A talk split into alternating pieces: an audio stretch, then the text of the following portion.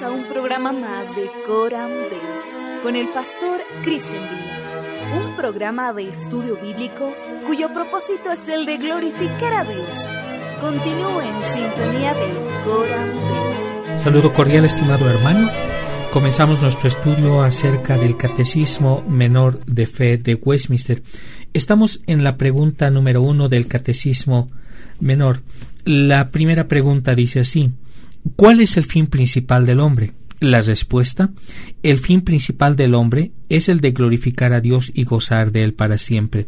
Para nuestro estudio vamos a tomar diferentes comentarios que vertieran también hombres piadosos como Thomas Boston, Thomas Vincent, Thomas Watson acerca del catecismo menor para tener una comprensión mucho más clara.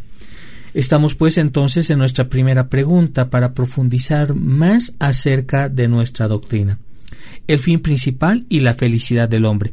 Leamos dos versículos para comenzar nuestro estudio.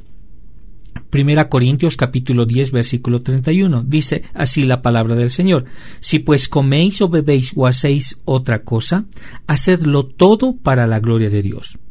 El siguiente versículo que vamos a ver está en Salmos capítulo 73, Salmo capítulo 73, el versículo 25 y 26. Dice así la palabra del Señor. A quien tengo yo en los cielos sino a ti, y fuera de ti nada deseo en la tierra. Mi carne y mi corazón desfallecen, mas la roca de mi corazón y mi porción es Dios para siempre. Cuando se hace la pregunta en el Catecismo Menor, ¿cuál es el fin principal del hombre?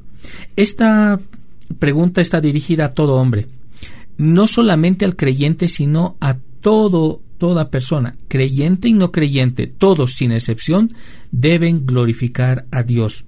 Por eso la respuesta, el fin principal del hombre, el fin principal de la humanidad, es el de glorificar a Dios y gozar de Él para siempre. No solamente glorificarlo, sino disfrutar de Dios. Y en ese sentido, Thomas Boston escribe también al respecto en su comentario para la primera pregunta. En el principio de los textos vamos a encontrar, y en esta pregunta encontramos dos partes, dos respuestas. Primero que el fin principal de las acciones humanas, la gloria de Dios, ese es el ámbito al que debe tender todo lo que nosotros pensamos, todo lo que nosotros hablamos y todo lo que nosotros hacemos. Ese es el punto, ese es el centro en común de todos, en el que todos deben encontrarse. Y luego vemos el alcance misma de esta pregunta. No son sólo algunas de nuestras acciones, sino todas nuestras acciones, de la clase que sean, las que deben dirigirse a ese fin, el de glorificar a Dios. Este es, pues, el fin principal, es el principal deber de todo hombre buscar la gloria de Dios en todo lo que Él hace. Entonces, profundizando un poco más, podemos preguntarnos, ¿no? ¿Qué es glorificar? El hombre debe glorificar a Dios. Pero aquí nos hacemos ahora la pregunta, ¿cómo entonces uno glorifica a Dios? Y esa es una buena pregunta en el que también Thomas Vincent habla acerca de esto. ¿Qué es glorificar a Dios? Y aquí podemos hablar de glorificar a Dios de forma negativa y de forma afirmativa. De forma negativa, glorificar a Dios no es darle ninguna gloria adicional a Dios, no es hacer a Dios más glorioso de lo que es, porque Dios es incapaz de recibir la más mínima adición a su gloria esencial, siendo Él eterno, infinitamente perfecto y glorioso. De forma afirmativa, podríamos decir que glorificar a Dios es manifestar la gloria de Dios, no sólo pasivamente, como hacen todas las criaturas que no tienen religión ni tienen razón, sino también activamente, es decir, los hombres glorifican a Dios cuando el designio de su vida y de sus acciones es la gloria y el honor de Dios como nos dice también en el texto de Primera de Pedro, capítulo 2, versículo 9, para que anunciéis las virtudes de aquel que os ha llamado. Eh, también cuando interiormente tienen la más alta estima de Él, la mayor confianza en Él y los afectos más fuertes hacia Él. Eso es glorificar a Dios también en espíritu. Glorificar a Dios en vuestro espíritu, nos dice las Escrituras, la cual es de Dios. Pero sigamos avanzando. Ya hemos visto cómo nosotros glorificamos a Dios de forma afirmativa y de forma negativa. Glorificar es hacer algo glorioso, es declarar que es glorioso. Por ejemplo, Dios glorifica, es decir, hace gloriosos a los ángeles o a los hombres. Pero el hombre, como hemos visto, no puede hacer glorioso a Dios porque Dios no es capaz de ninguna gloria adicional, siendo en sí mismo infinitamente glorioso. Dios es glorificado entonces solo declarativamente. Es glorificado cuando su gloria es declarada, es decir, por medio de nuestro corazón, por medio de nuestros labios, por medio de nuestra vida. Y decimos por medio de nuestro corazón porque le glorificamos por medio de nuestra voluntad, es decir, eligiéndolo como nuestra porción, eligiendo a Dios como nuestro fin principal, eligiendo a Dios como nuestro único bien principal, como realmente es en sí mismo, por medio de nuestros afectos, todos nuestros afectos amándolo a Dios y regocijándonos y deleitándonos en Él por encima de cualquier cosa. De esa forma glorificamos a Dios, pero también glorificamos a Dios por medio de nuestros labios. El Salmo capítulo 50 versículo 23 dice, El que ofrece alabanza me glorifica. Por eso la lengua del hombre es llamada su gloria, como nos dice en el Salmo capítulo 16 versículo 9, no sólo porque le sirve para hablar, lo cual lo exalta por encima de las otras criaturas. La lengua le ha sido dado al hombre como un instrumento apropiado para hablar de la gloria de Dios. De modo entonces que debe ser una extraña perversión de la lengua ponerla en contra de los cielos y dejarla suelta para la deshonra de Dios y encadenarla en cuanto a su gloria. Entonces, glorificamos a Dios por medio de nuestro corazón, le glorificamos por medio de nuestra voluntad, eligiéndole a Él como nuestra mejor porción. Segundo, hemos visto que glorificamos a Dios con nuestros labios, que nuestra lengua no simplemente es para hablar, sino que nuestra lengua ha sido dada para que nosotros declaremos la gloria de nuestro Dios. Y también glorificamos a Dios por medio de nuestra vida. Mateo capítulo 5 versículo 16 dice, Brille así vuestra luz delante de los hombres, para que vean vuestras obras y glorifiquen a vuestro Padre que está en los cielos. Una vida santa es una vida de luz, es una luz que brilla, para que este mundo ciego vea la gloria de Dios. El pecado oscurece la gloria de Dios. Corre un velo sobre ella. El pecado de David, por ejemplo, hizo que los enemigos del Señor blasfemaran. Cuando los hombres encuentran una familia bien ordenada, eso glorifica a Dios. Entonces glorificamos a Dios por medio de nuestro corazón, por medio de nuestros labios, por medio también de nuestra vida.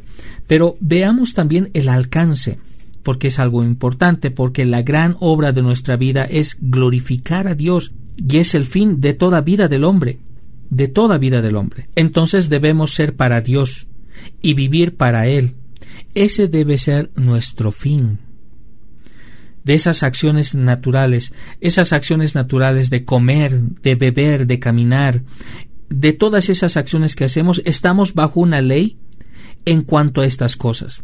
No podemos comer y no podemos beber o hacer otro, otra cosa como nos plazca ni tampoco podemos orar como nos plazca, como nos dice en Zacarías capítulo 7 versículo 6. Todas estas cosas deben hacerse en subordinación a la gloria de Dios. Estas cosas deben hacerse para que podamos vivir y el vivir pueda, este vivir pueda hacerse para glorificar a Dios. También en estas acciones civiles que nosotros tenemos, asistir a un trabajo, comprar, vender, hacer el comercio. Entonces todo en nuestra mente debe estar dirigido a la gloria de Dios. Incluso el casarse, todo debe estar dirigido a la gloria de Dios. De nuestras acciones morales, de nuestras acciones religiosas, debemos orar, escuchar, etcétera, todo para la gloria de Dios. Pero este, esta pregunta también nos dice que nosotros debemos disfrutar a Dios no solamente que debemos glorificar a Dios, sino que debemos disfrutar. Entonces, ¿qué es disfrutar a Dios? Disfrutar de Dios es consentir, disfrutar de Dios es descansar en Dios. Y descansamos en Dios como el bien supremo. Descansamos en Dios como un bien, una, como una complacencia, un deleite, como nos dice en el Salmo capítulo 116, versículo 7. Vuélvete a tu reposo, oh alma mía. Entonces, nos hacemos la pregunta, ¿cómo se disfruta a Dios aquí, de este lado de la gloria? A Dios se disfruta aquí cuando las personas se asientan, eh, cuando las personas se adhieren al Señor por la fe. Como nos dice en Josué capítulo 23 versículo 8 pero allegaos al Señor vuestro Dios, y también cuando prueban la bondad del Señor y se deleitan en la presencia de la gracia y las manifestaciones sensibles del amor especial de Dios eh, hacia ellos. Como nos dice en el Salmo 34, gustad y ved que es bueno Jehová, porque el amor de Dios ha sido derramado en vuestros corazones por el Espíritu Santo, nos informa en Romanos capítulo 5, versículo 5. ¿Por qué los hombres deben desear y buscar principalmente el disfrute de Dios para siempre? Bueno, porque Dios es el bien supremo. No hay otro bien supremo. Y en el disfrute de Dios consiste entonces la felicidad suprema del hombre. Si el hombre va a ser feliz, si el hombre quiere ser feliz, esa felicidad se encuentra cuando el hombre empieza a disfrutar de Dios. Ninguno hay bueno, sino uno, nos dice las Escrituras, y ese es Dios. Son muchos los que dicen, ¿quién nos mostrará algún bien? Señor, levanta la luz de tu rostro sobre nosotros, tú has puesto alegría en mi corazón, más que en el tiempo que su grano y su mosto crecían. Porque aquí se disfruta a Dios de manera imperfecta, disfrutamos de manera imperfecta de Dios, de manera inconstante, y los hombres no pueden entonces, los hombres no pueden ser perfectamente felices hasta que lleguen al disfrute eterno de Dios en el cielo. En parte conocemos, pero cuando venga lo perfecto, entonces lo que es en parte se acabará, como nos menciona en 1 Corintios capítulo 13, versículo 9 y 10, como nos dice en su palabra, ¿no? En tu presencia hay plenitud de gozo. Y lo que nos informa las escrituras en Filipenses capítulo 3 versículo 12. No que lo haya alcanzado ya, ni que ya sea perfecto, sino que prosigo por ver si logro asir aquello por lo cual fui también asido por Cristo Jesús. Hermanos, yo mismo no pretendo haberlo alcanzado, pero una cosa hago, olvidando ciertamente lo que queda atrás y extendiéndome a lo que está delante. Prosigo a la meta, al premio del supremo llamamiento de Dios en Cristo Jesús. Que el Señor le bendiga, estimado hermano. Nos encontramos nuevamente en nuestro estudio del Catecismo Menor en la pregunta número 2. Que Dios le bendiga. Muchas gracias por tu sintonía. Llegamos al final de otro estudio de Coram Deo Esperamos en el Señor que el estudio haya contribuido a su crecimiento espiritual. Hasta pronto.